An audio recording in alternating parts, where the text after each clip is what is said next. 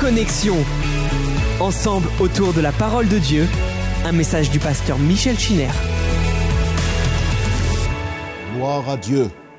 Que le nom du Seigneur soit béni. Nous sommes parvenus à notre onzième partie euh, concernant euh, euh, le livre de la Genèse. Je voudrais ce matin lire avec vous un texte que nous allons tirer du chapitre 4. Je fais exprès de sauter quelques textes pour pouvoir y revenir ensuite afin qu'il n'y ait pas de, de lassitude et que nous puissions ensemble découvrir l'ensemble du message. Je voudrais lire avec vous dans Genèse au chapitre 4, je crois que le texte va apparaître. il est dit ceci euh, à partir euh, du euh, verset 18. Enoch engendra Irad, Irad engendra Mehujael, Mehujael engendra Methuchael, et Methuchael engendra Lémec. Lémec prit deux femmes. Le nom de l'une était Ada et le nom de l'autre Tsila. Ada enfanta Jabal, il fut le père de ceux qui habitent sous des tentes et près des troupeaux. Le nom de son frère était Jubal, il fut le père de tous ceux qui jouent de la harpe et du chalumeau. Tsila, de son côté, enfanta Tubalcaïn, qui forgeait tous les instruments d'airain et de fer. La sœur de Tubalcaïn était Naama. Lémec dit à ses femmes, Ada et Tsila, écoutez ma voix. Femmes de Lémec, écoutez ma parole. J'ai tué un homme pour ma blessure et un jeune homme pour ma meurtrissure. Caïn sera vengé sept fois et Lémec soixante-dix-sept fois. Adam connut encore sa femme, elle enfanta un fils et elle l'appela du nom de Seth, car, dit-elle, Dieu m'a donné un autre fils à la place d'Abel, que Caïn a tué. Seth eut aussi un fils, et il l'appela du nom d'Enoch. C'est alors que l'on commença à invoquer le nom de l'Éternel. Amen. Je parlais de faire une digression et je voudrais, euh, en introduction, vous donner un aperçu du climat moral dans lequel l'humanité s'est engagée et essayer de vous faire prendre conscience de la rapidité, de la fulgurance avec laquelle le mal s'est répandu et avec lequel le mal s'est imposé à l'ancien monde. Tout à l'heure, nous allons revenir sur le euh, processus de la tentation, mais à partir d'un homme et d'une femme qui désobéissent, nous allons voir comment des générations d'êtres humains euh, sont euh, entraînés dans le mal. La ligne des descendants de Caïn c'est le texte que nous venons de lire, nous présente une liste de noms qui est à peine modifiée de celle des descendants de Seth. Les descendants de cet autre fils que Dieu a donné à Adam et Ève en remplacement d'Abel. La liste de la postérité de Seth est au chapitre 5 du livre de la Genèse. Et si vous faites attention, eh bien, vous verrez qu'il y a des noms qui se ressemblent, mais qui ne sont pas du tout semblables. Cela nous donne à penser que tous ces noms possèdent une réelle signification. Tous ces noms semblent exprimer, pour ce qui est de la lignée de Caïn, un crescendo dans la rébellion. Je vais essayer de vous donner quelques exemples afin que vous compreniez comment le mal peut se manifester. Au chapitre 4 et au verset 18, nous avons euh, lu qu'il était question de Méhujaël, Enoch engendra Irad, Irad engendra Mehujael. C'est un descendant euh, en droite ligne de Caïn. Il représente la troisième génération après Caïn.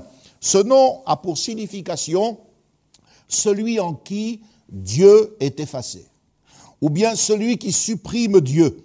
Il est question d'éteindre, d'éteindre l'idée de Dieu, peut-être même la flamme de l'esprit. Le fait qu'il soit cité indique que cet homme était un homme d'influence. Et la signification que nous tirons de son nom suggère quelle a été la caractéristique de sa mentalité. C'était un homme qui n'avait pas d'intérêt pour les choses de Dieu. Au-dedans de lui, l'esprit était mort. Et son indifférence, peut-être même son opposition à toute idée de Dieu, eh bien, euh, était la, la caractéristique de son style de vie, et de sa démarche sur la terre des hommes. L'apôtre Paul parlera au chapitre 8 de l'épître aux Romains et au verset 5 de ceux qui vivent selon la chair et qui s'affectionnent aux choses de la chair. Et quand on lit le livre de la Genèse au chapitre 6 et au verset 3, on entend Dieu dire, mon esprit ne restera pas toujours dans l'homme, car l'homme n'est que chair. En fait, ce qu'il faut comprendre, eh bien, c'est que le chapitre 4 du livre de la Genèse, avec lequel nous commençons l'histoire de Caïn, eh bien, euh, nous dit au verset 3, au bout de quelque temps, Caïn fit une offrande des fruits de la terre à l'Éternel. Au bout de quelque temps. Dans le texte original, eh bien, euh, cette expression, c'est à la fin des jours. En fait, ces récits du commencement sont une prophétie qui nous renvoie à la fin des jours. N'est-ce pas ce que le Seigneur Jésus a confirmé lorsqu'il dit que, eh bien, il en sera de même euh, au moment de son avènement, les gens, eh bien, seront comme du temps euh, de Noé. Il nous est dit, ce qui arriva du temps de Noé arrivera de même à l'avènement du Fils de l'homme, car euh, dans ce temps-là, eh bien, dans les jours qui précédaient le déluge, les gens vivaient comme, eh bien, nous vivons aujourd'hui. Les préoccupations, les choix des hommes et des femmes de cette génération ont contribué à étouffer la flamme de l'Esprit de Dieu au-dedans d'eux. Prenez le verset 23 que nous avons lu. Il est question d'une espèce de prose, peut-être même est-ce un chant, le chant de l'émec. En tout cas, c'est un discours qui glorifie le meurtre, la violence. Caïn sera vengé sept fois, l'émec soixante-dix-sept fois. Ces paroles sont dures. J'ai tué un homme pour ma blessure et un jeune homme pour ma meurtrissure. Ces paroles sont celles de Lémec, qui est l'arrière-petit-fils à la cinquième génération de Caïn. On sent cet homme plein d'amertume. J'ai découvert une traduction littérale de ce texte. Il pourrait être rendu de cette manière. J'ai tué un homme, j'ai tué la jeunesse et je me suis infligé la plus profonde des blessures. On peut donc comprendre cette sentence de deux manières. Soit elle concerne les qui parlent proprement de lui, de son, de son expérience, soit il s'agit d'un retour sur le crime de son ancêtre Caïn. Alors nous comprenons qu'en tuant Abel, il est dit j'ai tué un homme, Caïn n'a pas seulement détruit l'avenir de son frère, mais il a également détruit le sien et celui de sa descendance. Pour autant, il semble quand même que les mecs fassent allusion à une expérience personnelle de meurtre. On se rend compte que cette génération, qui est une génération marquée par la technologie, c'est aussi une société marquée par la violence et par le crime. Et lorsqu'une génération s'inflige à elle-même de si profondes blessures, il est dit la plus profonde des blessures, Second traduit pour ma meurtrissure. Elle met en danger la génération montante. J'ai tué un jeune homme. J'ai tué la jeunesse. Le mot hébreu Yeled désigne un enfant qui vient de naître, celui dont on vient d'accoucher. Est-ce une allusion à l'avortement? Je ne saurais le dire. En tout cas, il semble bien que c'est l'avenir de l'humanité qui est en train d'être sacrifié, la génération qui monte à cause de la violence et à cause du meurtre. Il est question aussi d'une manière très étrange de Naama. La sœur de Tubal-Caïn était Naama. Il est très étrange, en effet, que dans cette liste de noms d'hommes, eh bien, euh, il soit question euh, de Naama, d'une femme. Ce nom est en rapport avec la sensualité et avec les désirs qu'elle peut euh, provoquer dans la nature humaine. En hébreu, Nahem désigne le plaisir. Et donc, elle est présente parce qu'elle indique les tendances érotiques et le culte de l'hédonisme auquel les gens de cette époque se livraient.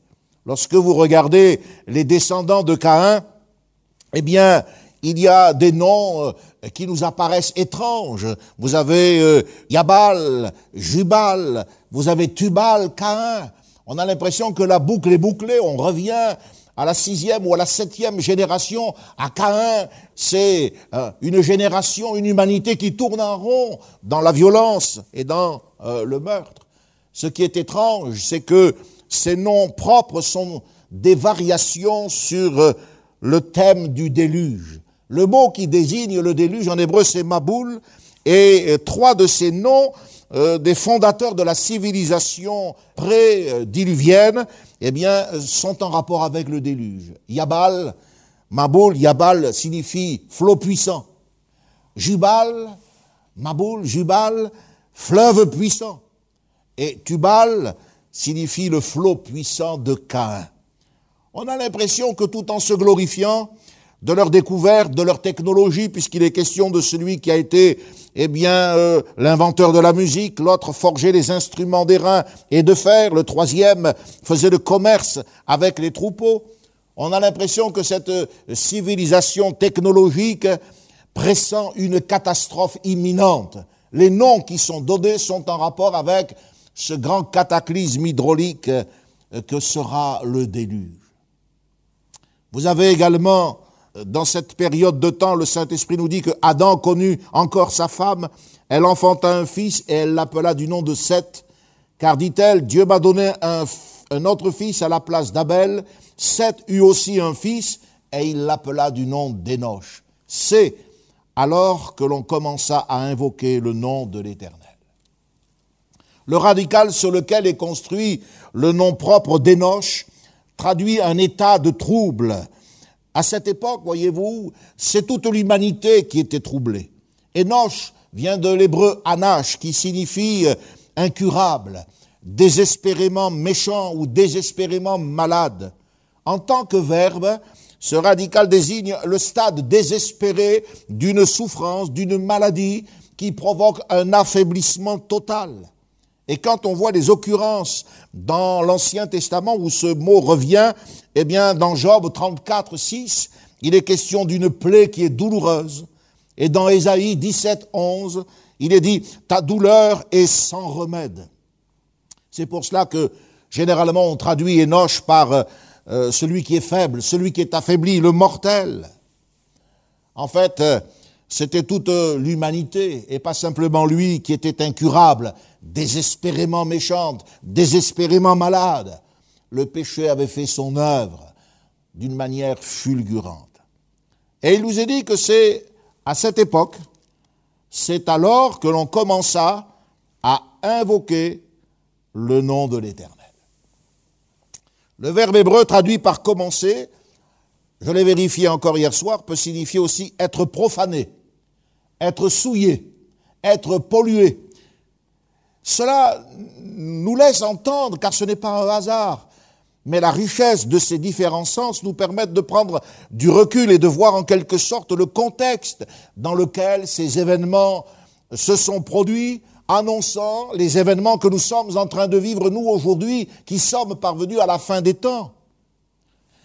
Cela laisse entendre dans quel contexte d'oubli, de profanation, ce réveil spirituel est né car c'est à ce moment-là que l'homme a éprouvé le besoin d'invoquer Dieu. Et il y a eu comme la flamme d'un réveil qui a permis un sursaut pour que Noé puisse trouver grâce aux yeux de Dieu. J'ai voulu vous montrer dans cette transition comment, à partir de la, simple, on va dire, désobéissance euh, qui est racontée de cette manière imagée, le fruit dont Dieu avait interdit de manger, comment le mal s'est répandu? Nous sommes là euh, en face de choses réalistes, tellement réalistes que nous les vivons aujourd'hui. C'est aujourd'hui, eh bien, que euh, les savants et tous ceux qui réfléchissent eh bien, à l'avenir de notre planète sentent un malaise et nous prédisent une catastrophe, que ce soit au niveau du climat, de la montée des eaux, de la fonte euh, des, calottes polaires. C'est dans ce temps-là que nous ressentons aussi la vulnérabilité de la génération montante. Et avec nos crimes de guerre, avec notre violence, nous nous infligeons la plus profonde de toutes les blessures. Ce n'est pas simplement un homme, c'est l'humanité qui est blessée. Et puis, s'il fallait reparler de cette fille Nahama, ne sommes-nous pas aussi sous le joug, eh bien, de l'érotisme et de la puissance du péché? Nous y reviendrons tout à l'heure. C'est toute notre génération qui est également troublée. Il y a donc dans, ces, premiers chapitres de la Bible comme un effet miroir qui nous renvoie à la fin des temps. Et c'est bien ce que Jésus a dit lorsqu'il dit il en sera de même lors de l'avènement du Fils de Dieu. Alors on revient maintenant au processus de la tentation. Il est stupéfiant de voir avec quelle rapidité Adam va accéder à la proposition d'Ève, qui elle-même va céder aux suggestions d'un nouveau venu, sans rien remarquer de suspect. Il semble qu'Adam ait volontairement mis de côté les ordres positifs du Seigneur, qui consistaient non seulement à dominer, à être fécond, mais également à garder, à exercer une vigilance. Je crois que Dieu avait euh, réellement averti Adam de la présence euh, potentielle d'un ennemi et des conséquences de la désobéissance. Le jour où tu en mangeras, tu mourras. Il y a un redoublement dans le texte hébreu, tu mourras, euh, tu mourras, comme si Dieu voulait dire certainement. le fait est établi. Nous voyons que lorsqu'on ne se dispose pas à faire ce que l'on sait être bien, on se prépare à faire ce qui est mal. Le danger, c'est eh bien qu'on ne maîtrise pas l'impact du mal, les conséquences du mal. Si Adam avait pu prévoir qu'à la quatrième, cinquième génération de, de, de, son fils Caïn, il y aurait une telle, un tel dévergondage, une telle violence, au point que l'Esprit de Dieu soit attristé et que Dieu décide euh, de éradiquer ce mal d'une manière définitive, peut-être aurait-il été plus prudent. Mais je crois qu'Adam a interprété cette promotion à contresens. Il était dans le jardin d'Éden, il était responsabilisé, il s'est cru tout permis. Il s'est pensé euh, autorisé à défaire et à contredire ce que la parole de Dieu euh, affirmait. Adam se sait créé à l'image de Dieu. Il imagine qu'au nom de cette ressemblance, eh bien, il peut tout dominer, y compris le mal. Et je crois que quand on regarde au fond de nous-mêmes, on se, rend compte que nous pouvons aussi faire la même erreur, interpréter notre euh, condition d'être humain, d'être libre d'une manière euh, complètement fausse, désir d'indépendance, volonté de puissance, orgueil, euh, capacité à choisir, à s'orienter. La Bible nous dit, tu l'as fait de peu inférieur à Dieu, tu l'avais couronné de gloire et d'honneur, et tu lui avais donné la domination sur les œuvres de tes mains. Adam a perdu tout cela, et non seulement il l'a perdu, mais il a introduit des forces hostiles et qui ont, qui l'ont dénaturé et qui l'ont amené à être le père d'une humanité orgueilleuse, dangereuse, qui se mutile et qui se fait souffrir. Ce texte que je viens de vous citer du psaume 8 euh, aborde donc la nature de l'homme, son essence, et deuxièmement, sa place dans l'ordre de la création. En tant qu'image de Dieu, l'homme se définit par rapport à Dieu. Comme Dieu, l'homme est un être personnel. Comme lui, il est capable de penser, il est capable de communiquer, il est capable d'agir. Et c'est parce qu'il a tout ce potentiel en lui qu'il doit bien vérifier dans quelle direction il pense, il communique et il agit.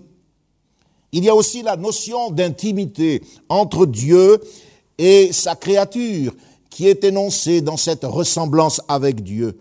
C'est celle de la filiation. Dans l'évangile de Luc au chapitre 3 et au verset 38, il est question de la généalogie de Jésus-Christ. Tiens, nous sommes encore dans la généalogie comme si nous n'étions pas sortis du livre de la Genèse. Et il nous est dit au verset 38, Adam est appelé le Fils de Dieu. Dans les actes des apôtres, chapitre 17, verset 28, Paul dit que nous sommes tous de la race de Dieu.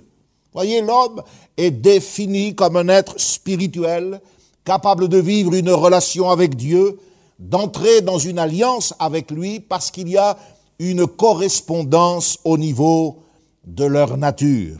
L'image de Dieu doit donc nous responsabiliser vis-à-vis de notre Créateur et nous conduire à une vision juste et adéquate de ce que nous sommes appelés à être. Voilà pourquoi il est nécessaire de fuir l'orgueil et de se revêtir d'humilité et de veiller. Ce que je dis, affirmait Jésus, je le dis à tous, veillez. Et non seulement veillez, mais. Je ne sais pas si vous l'avez remarqué, mais le premier à parler de cette ressemblance avec Dieu au chapitre 3, ce sera le serpent. Ce sera le serpent. Et il le fera avec des propos calomniateurs, en mentant. En fait, avec ces arbres mystérieux du Jardin d'Éden, nous sommes en, en présence d'une prophétie sur l'avenir de l'humanité. On pourrait résumer, on pourrait résumer cette prophétie de cette manière, à partir du livre des Proverbes. Celui qui ne mange pas du fruit de sa propre volonté, celui-là va acquérir la sagesse et par là même la vie et la vie éternelle. C'est, c'est pour cela que nous ne devons pas faire l'erreur d'Adam qui a interprété cette promotion à contresens. Le choix de l'assaut, nous sommes dans le processus de la tentation.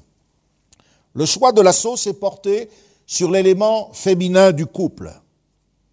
Et là, il faut dire que si la femme est capable d'entendre la voix du serpent, c'est que son oreille a changé. L'environnement sonore n'est donc plus le même. Ce n'est plus celui de l'Éden du début, où la présence de Dieu, sa parole, était régulièrement expérimentée. La Bible nous dit que le Seigneur venait euh, le soir et il faisait entendre sa voix. Maintenant, l'environnement du Jardin d'Éden est différent. Il favorise l'écoute et le dialogue avec le serpent. Ève a changé d'horizon. Son désir est nouveau. Et je voudrais me permettre, dans les précédentes interventions, nous avons eu euh, recours à des explications euh, qui relevaient euh, de, de, de, matière autre que, que, que, biblique. On a parlé des étoiles, des astres, etc.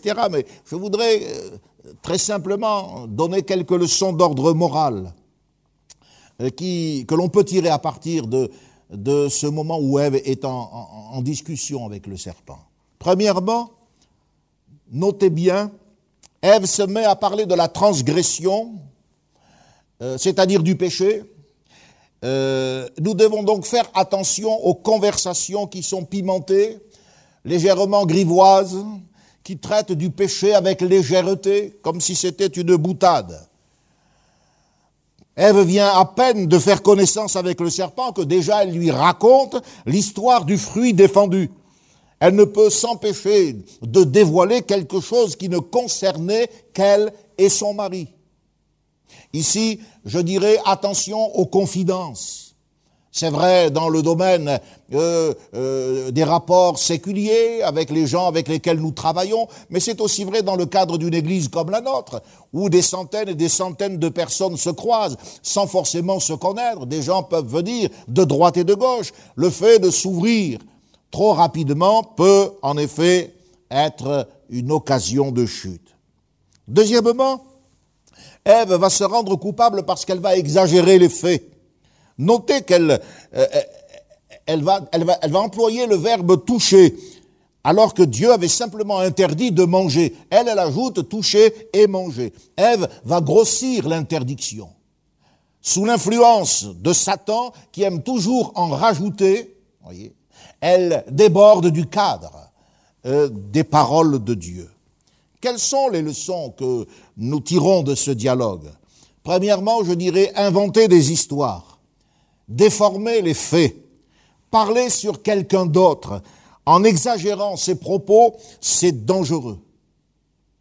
Ensuite, je dirais qu'il faut choisir ses interlocuteurs avec discernement. On ne se lance pas dans des discussions avec le premier venu. L'erreur d'Ève a été d'accepter le dialogue avec le serpent qu'elle ne connaissait pas. Et enfin, s'engager à la légère et surtout engager quelqu'un d'autre, parce qu'elle va engager Adam lorsqu'il est absent, c'est commettre une erreur de jugement et de précipitation. Voyez-vous l'ambiguïté?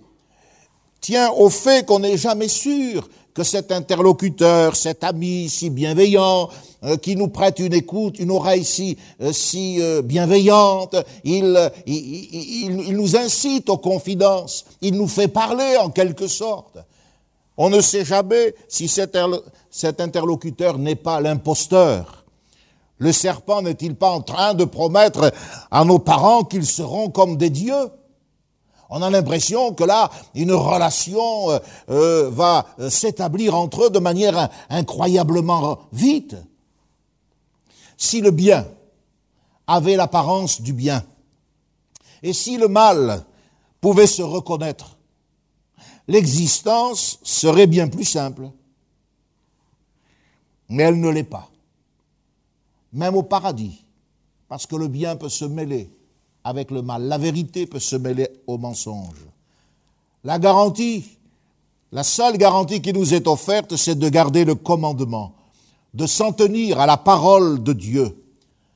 Aujourd'hui, eh bien, nous pouvons adapter euh, cette euh, vérité, rejeter les traditions humaines et mensongères, demeurer uniquement sous l'autorité de l'enseignement de l'Écriture. Voilà quelque chose de sûr et de solide. Ce processus de la tentation, eh bien, il se répète euh, de génération en génération et avec tous les individus. Même le Seigneur Jésus, lorsqu'il était dans un corps de chair au milieu de nous, le Seigneur Jésus, eh bien, a eu affaire au serpent et à la tentation. La différence, c'est que Jésus a triomphé là où Adam a échoué sur le terrain même de notre échec. Jésus a remporté la victoire mais il a connu la tentation sensuelle, la fascination de la beauté du fruit, la tentation spirituelle, l'orgueil de devenir comme Dieu, et la tentation intellectuelle, le désir de connaissance. Jésus a été tenté comme nous en toutes choses. La tentation est une réalité, et l'Écriture nous montre qu'un des actes les plus euh, euh, courageux qui soit, eh bien, c'est de fuir. Euh, souvent, des gens veulent euh, résister, dialoguer. Il y a des moments où il faut fuir afin de pouvoir se mettre en sécurité. Je voudrais faire ici une parenthèse qui me semble très importante et donner quelques considérations sur un fléau de notre 21e siècle, sur la pornographie. Peut-être même qu'avec ce confinement et certaines dispositions dont j'ai entendu parler qui sont une véritable honte, les gens ont eu encore davantage accès à euh, ces réseaux X et ils se sont détruits de l'intérieur même de leur foyer. Le mot pornographie vient d'un verbe grec, pornio, qui signifie, euh, qui désignait autrefois le fait de, de, de vendre des esclaves. Des esclaves parmi lesquels on recrutait des prostituées. Et le mot en est parvenu à désigner toutes les formes de débauche sexuelle. Jésus un jour a dit dans l'évangile de Matthieu, lorsque les disciples l'ont interrogé à propos du divorce, le Seigneur Jésus dit dans l'évangile de Matthieu chapitre 19, il dit euh, euh, le divorce n'était pas autorisé, au commencement il n'en était pas ainsi, mais c'est à cause de la dureté de votre cœur que Moïse a permis ces choses. Mais je vous dis que si quelqu'un répudie sa femme, sauf pour cause d'infidélité. Le mot infidélité, c'est porneia porneia dans le texte original, toutes les formes de débauche sexuelle. Lorsque nous nous adonnons à la pornographie, il faut que vous sachiez que vous vous vendez littéralement. Alors que vous avez été racheté à un si grand prix, nous dit Paul aux Corinthiens, vous vous vendez. C'est un mot qui désignait le fait de vendre les esclaves parmi lesquels on recrutait des prostituées mâles et femelles. Attention, attention à toutes ces portes d'entrée, euh, les films, les jeux vidéo, la musique aussi, qui est une forme d'excitation. C'est pour cela que c'est dans ce contexte de violence, de sensualité, du commencement, qu'il est question aussi de la musique, qui peut jouer un rôle néfaste dans ce domaine. Attention à la technologie qui nous permet avec nos SMS des discussions quelquefois qui dépasse le cadre de ce qui est légitime. Parmi les premiers signes de l'addiction, il y a la violence, il y a la rébellion, et il y a la perte des repères de moralité. Et nous voyons que ce qui était au commencement, euh, par exemple, les mecs, le descendant euh, de Caïn, troisième génération, eh bien, il a déjà brisé le tabou de la monogamie. C'est un bigame, il a des femmes, il est violent, il a tué, il euh, ne veut pas être la justice, parce que la justice est exprimée dans le décalogue, vie pour vie. Non, lui, c'est la vengeance. 77 vies pour une blessure. Dans un tel climat, il est clair que la flamme de l'Esprit de Dieu était en train de s'éteindre. Pour nous, les chrétiens, nous pouvons nous rappeler ce que dit le livre des Nombres. Chapitre 15, à partir du verset 38 et 39, le texte, me semble, va apparaître. Il est dit, parle aux enfants d'Israël et dis-leur qu'ils se fassent de génération en génération une frange au bord de leurs vêtements et qu'ils mettent un cordon bleu sur cette frange du bord de leurs vêtements.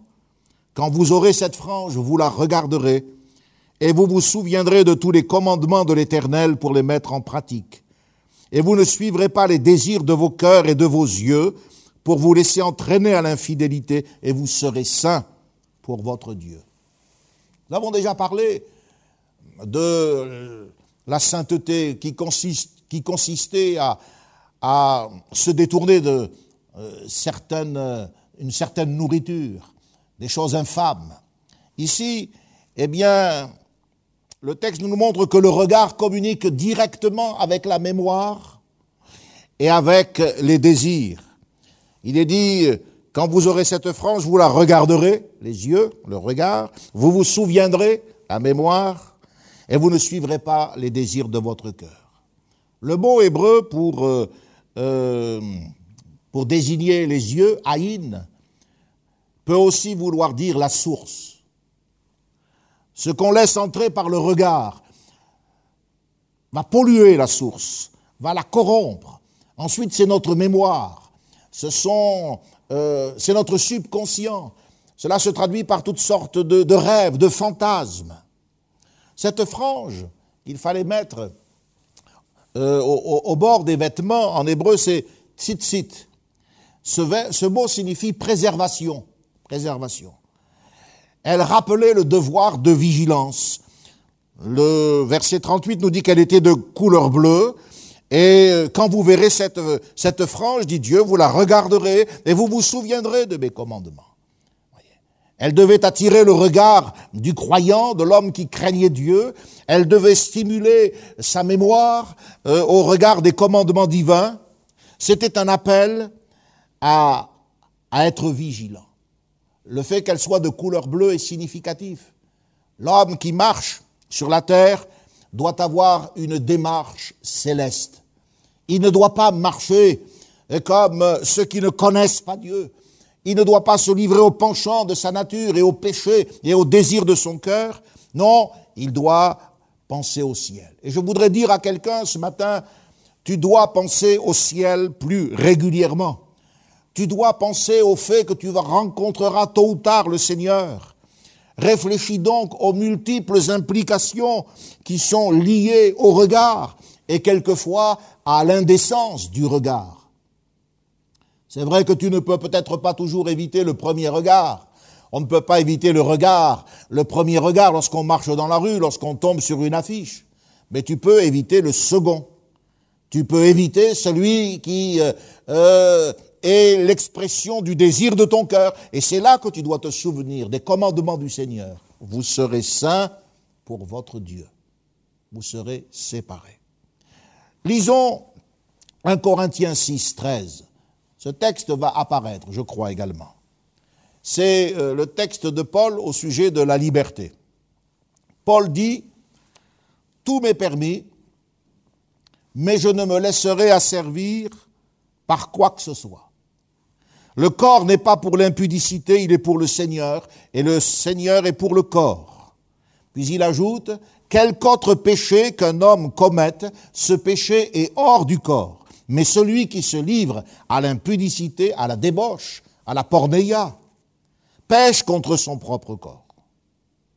Et puis il y a aussi ce texte dans Romains 6, 13 à 19, que je vous invite à lire, où Paul dit ne, ne livrez pas vos membres au péché comme des instruments d'iniquité, mais donnez-vous vous-même à Dieu comme étant vivants de mort que vous étiez, et offrez à Dieu vos membres comme des instruments de justice. Qu'est-ce que ces deux textes nous disent? Ces deux textes, par ces deux textes, nous apprenons que l'intégralité, je dis bien l'intégralité de notre corps appartient au Seigneur. Le corps avec l'ensemble de ses membres, y compris les organes sexuels. Aborder ce sujet peut paraître embarrassant. Peut-être que par euh, le fait même de la caméra et la distanciation, cela me met plus à l'aise. Dans le Deutéronome au chapitre 25 et au verset 11, les parties génitales sont désignées par l'expression les parties honteuses. En évoquant la question de la sexualité, nous ne voulons ni la banaliser, ni manquer de pudeur. Ce sont les animaux qui sont privés de pudeur. Ils en ignorent le sens. L'homme n'est pas un corps seulement. En se couvrant, en s'habillant, et c'est ce que Dieu va faire dès que l'expérience de la connaissance du bien et du mal est un fait reconnu, l'homme va devenir une personne. Il n'est pas un corps seulement, mais il est une personne. La notion de pudeur, en hébreu la zimut, est citée dès le commencement. Dès le commencement. Ici, je voudrais dire que la nudité d'Adam et Ève ne doit pas être comprise comme étant en rapport avec la pudeur. Non. La nudité d'Adam et Ève, l'absence de honte dans le jardin d'Éden n'est pas quelque chose d'impudique. Non, non. Cela signifiait simplement qu'Adam et Ève, n'ayant pas encore transgressé le commandement du Seigneur, n'étaient pas déshonorés. Bien que sans vêtements, eh bien, ils étaient innocents, ils n'avaient pas l'expérience du mal, parce que l'ignorance, euh, l'innocence ignore le mal. La nudité d'Adam et Ève est à mettre en rapport avec leur honneur. Ils étaient environnés de gloire, couronnés de toutes sortes de bienfaits, et ça n'était pas un problème. Mais ça l'est devenu à partir du moment où ils ont été chassés. À partir du moment où l'humanité est sortie du Jardin d'Éden, la nudité devient un problème. Et toutes ces expressions euh, euh, euh, impudiques sont aussi en rapport avec la manifestation du diable. Lorsque nous lisons la délivrance du possédé de Gadara, cet homme en qui le diable avait établi euh, son quartier général, eh bien l'Écriture précise, et ce n'est pas anodin, qu'il vivait dans les sépulcres, ce qui est l'image peut-être du monde occulte, la mort, les esprits, l'invocation des démons, mais il était nu. L'impudeur est une marque de la possession du diable. Le mot hébreu pour vêtements, c'est beged. Or, ce qui est remarquable, c'est que beged peut signifier aussi tromperie. En effet, les vêtements peuvent mentir.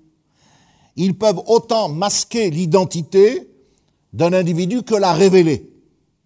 Rappelez-vous euh, l'expérience de, Jacob qui a trompé son père euh, Isaac en mettant les vêtements d'Ésaü. Et Jacob a dit, euh, la voix, c'est la voix de Jacob. Mais les mains sont les mains d'Ésaü. Et il a senti l'odeur des vêtements d'Ésaü, qui était un chasseur. Dans, Samuel, le livre du prophète Samuel, chapitre 19 et au verset 24, vous avez un exemple tragique. C'est celui de Saül. Saül qui résiste à l'Esprit de Dieu dans une réunion euh, où est présent le prophète, où est présent le jeune David qui normalement doit prendre euh, sa place. Mais, mais Saül ne veut pas de cette passation. Il résiste à l'Esprit de Dieu. Et la Bible nous dit qu'il est tombé et il s'est déshabillé de ses vêtements, il était nu. On peut traduire ce passage, il s'est dépouillé de ses fourberies. Autrement dit, Dieu l'a dévoilé. Le vêtement assure la protection contre les intempéries, c'est vrai. Mais surtout, c'est une protection contre la convoitise. C'est pour cela que vous trouvez dans la Bible des interdits en rapport avec la nudité parentale, Genèse 9, 20, ou conjugale et familiale, Lévitique 18. C'est aussi pour éviter la confusion des genres qu'il n'est pas permis de porter des habits de l'autre sexe. L'Écriture nous enseigne d'une manière spirituelle à conserver nos vêtements blancs. La Bible dit, heureux ceux qui lavent leurs robes afin d'avoir droit à l'arbre de vie et d'entrer par les portes dans la ville. Frères et sœurs, chers amis, il nous faut craindre, car le commencement de la sagesse, c'est la crainte de Dieu. Il nous faut craindre que Jésus un jour ne nous dise, mon ami, comment es-tu entré ici sans avoir un habit de noces? Car c'est bien ce que Jésus a dit à cet homme qui est entré dans la salle des fêtes sans avoir pris le temps de passer au vestiaire. Toi aussi, tu as besoin d'être revêtu de la justice de Christ. Tu as besoin de te dépouiller du vieil homme, de toutes tes fourberies, de laisser l'Esprit de Dieu, eh bien, euh, euh, te, te dévoiler, te montrer qui tu es, non seulement qui tu es aux yeux du Seigneur, mais à tes propres yeux. Abandonne ta propre justice, ton orgueil et ta folie, car elle te condamne. Et si tu veux tirer une leçon de cette modeste exhortation à partir d'un commentaire du livre de la Genèse, reconnais que c'est à toi que le Seigneur parle. Nous vivons dans des temps qui semblent tellement éloignés, tellement différents, mais en fait il n'y a rien de différent. Tout a évolué, mais rien n'a changé. Nous nous produisons une électricité, nous nous déplaçons dans des véhicules qu'ils n'ont jamais connus, nous avons des instruments euh, euh qui, qui, qui n'ont jamais été les leurs, mais le fond de notre cœur est resté le même. Nous sommes encore amorcés par la convoitise, nous sommes déchirés, nous nous blessons. Pensez aux guerres, pensez à ce qui se passe en Syrie, pensez à ce qui se passe dans certains pays d'Afrique, pensez euh, à la guerre au, au Karabakh. Nous nous infligeons de profondes blessures, nous tuons notre jeunesse. Pensez au fléau de la drogue. Si vous voulez connaître autre chose, alors Jésus-Christ est la réponse. Je termine maintenant mes propos en vous invitant à prier avec moi je vous donne rendez-vous mardi car nous nous retrouverons pour l'étude de la parole de Dieu et là nous allons euh, bien sûr coller au texte, on va essayer de situer le paradis et on va voir euh, ce que la Bible dit de ce temps euh, particulier lorsqu'Adam et Ève, nos, nos, ancêtres, les ancêtres de l'humanité, vivaient encore dans ce jardin de délices. Que Dieu vous bénisse, que la grâce de Dieu soit avec vous. Terminons par une action de grâce.